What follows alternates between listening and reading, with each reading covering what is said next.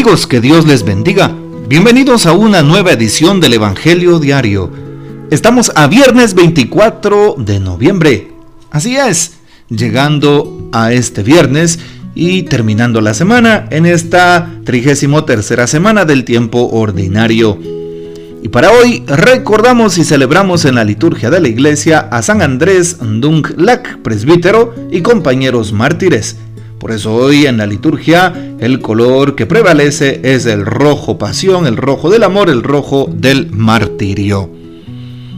Hoy también podemos decir de San Andrés Dunglac y compañeros que durante el siglo XVI y los siguientes el pueblo del Vietnam escuchó el mensaje evangélico, predicado en primer lugar por misioneros pertenecientes a diferentes órdenes religiosas. Durante los siglos 17, 18 y 19 muchos vietnamitas fueron martirizados, entre los cuales se cuentan obispos, presbíteros, religiosos y religiosas, catequistas de uno y otro sexo, y hombres y mujeres laicos, incluso niños de distintas condiciones sociales. Bueno, pedimos pues la poderosa intercesión de San Andrés Dunk Lang y compañeros mártires, más de 100 entre los que hemos descrito. Ojalá que vivamos el don de la fe con esa entrega y radicalidad. Para hoy nosotros tomamos el texto bíblico del Evangelio según San Lucas, capítulo 19, versículos 45 al 48.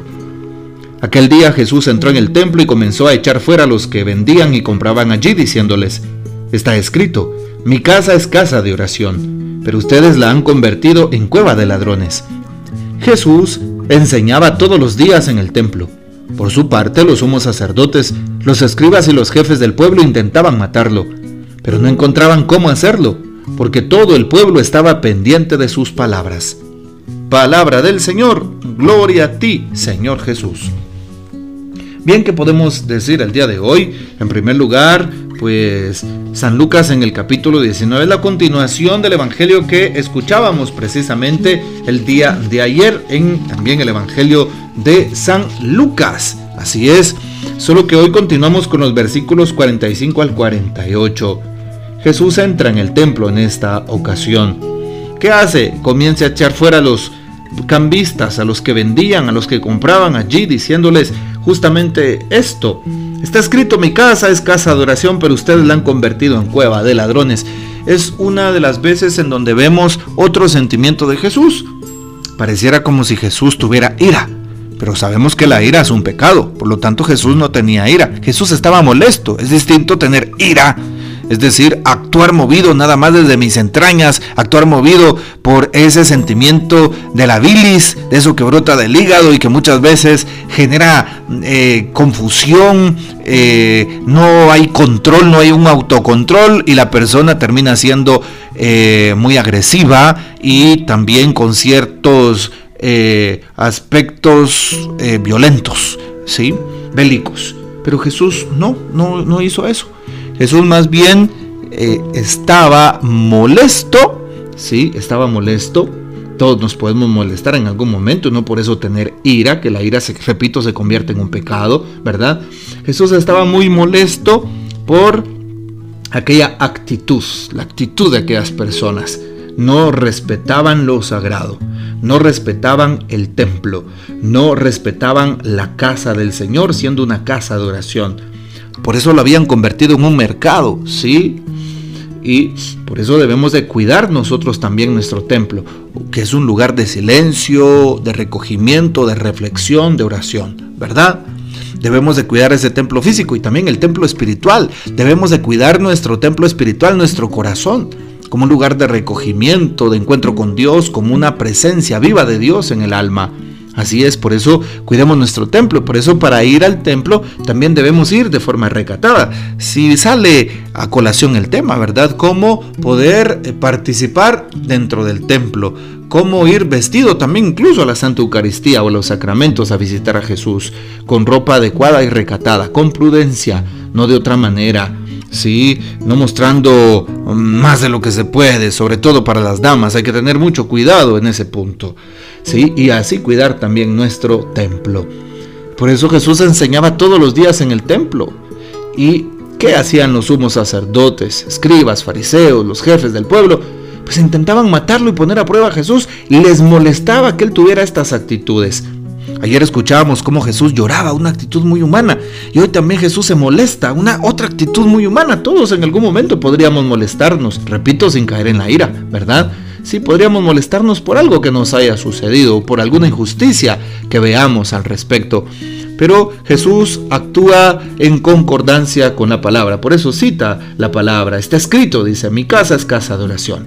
Bueno, hoy le pedimos al Señor que también nos ayude a defender como se merece eh, la presencia de Dios, a defender los sacramentos, a defender nuestra fe. Por eso dice Primera de Pedro 3:15, aprende a dar razón de tu fe da razón de tu esperanza, da razón de aquello que crees, en lo que confías, da razón de los sacramentos, da razón de la vida de los santos, da razón de la Eucaristía, da razón de la Virgen María, dar razón de los novísimos, infierno, cielo, purgatorio, dar razón de los dogmas de fe, da razón de todo.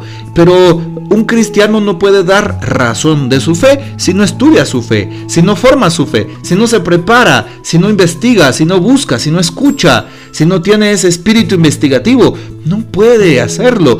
Por simple osmosis, por simple contacto con un libro no se va a hacer. Se va a hacer leyendo, se va a hacer buscando, investigando, se va a hacer escuchando. ¿Sí? Por eso una invitación a tomar la lectura espiritual. ¿Qué es la lectura espiritual?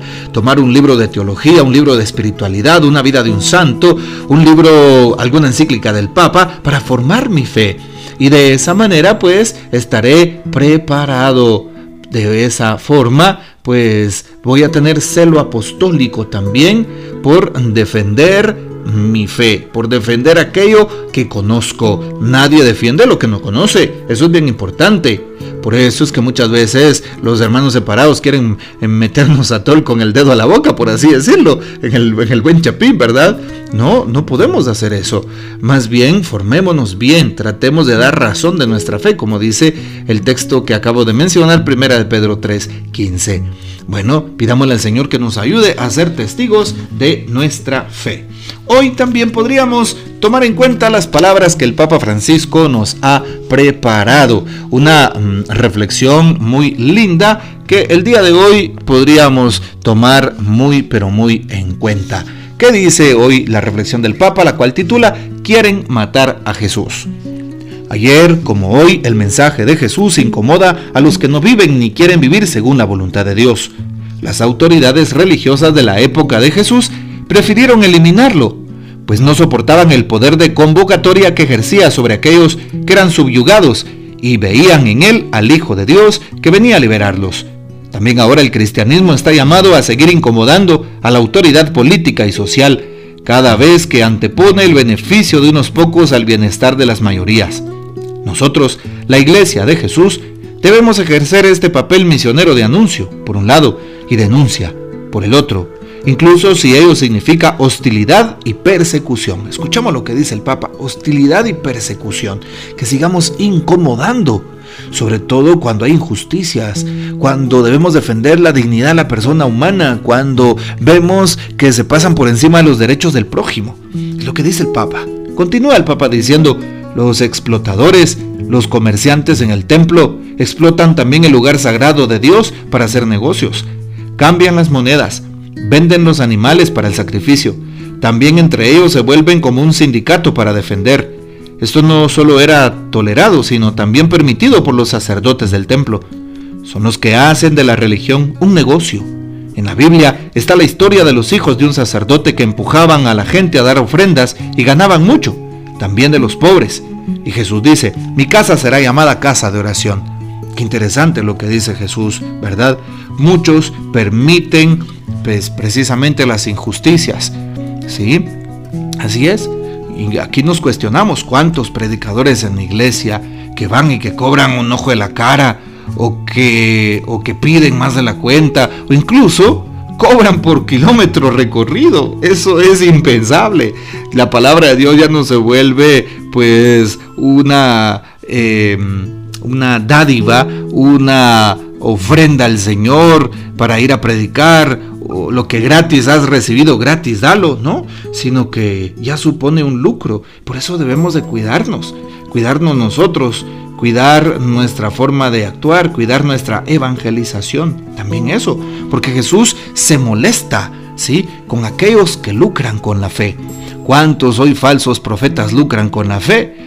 Sí, y por eso debemos de cuidar eso. Creo que en nuestra Santa Madre Iglesia cuidamos mucho precisamente ese tema económico.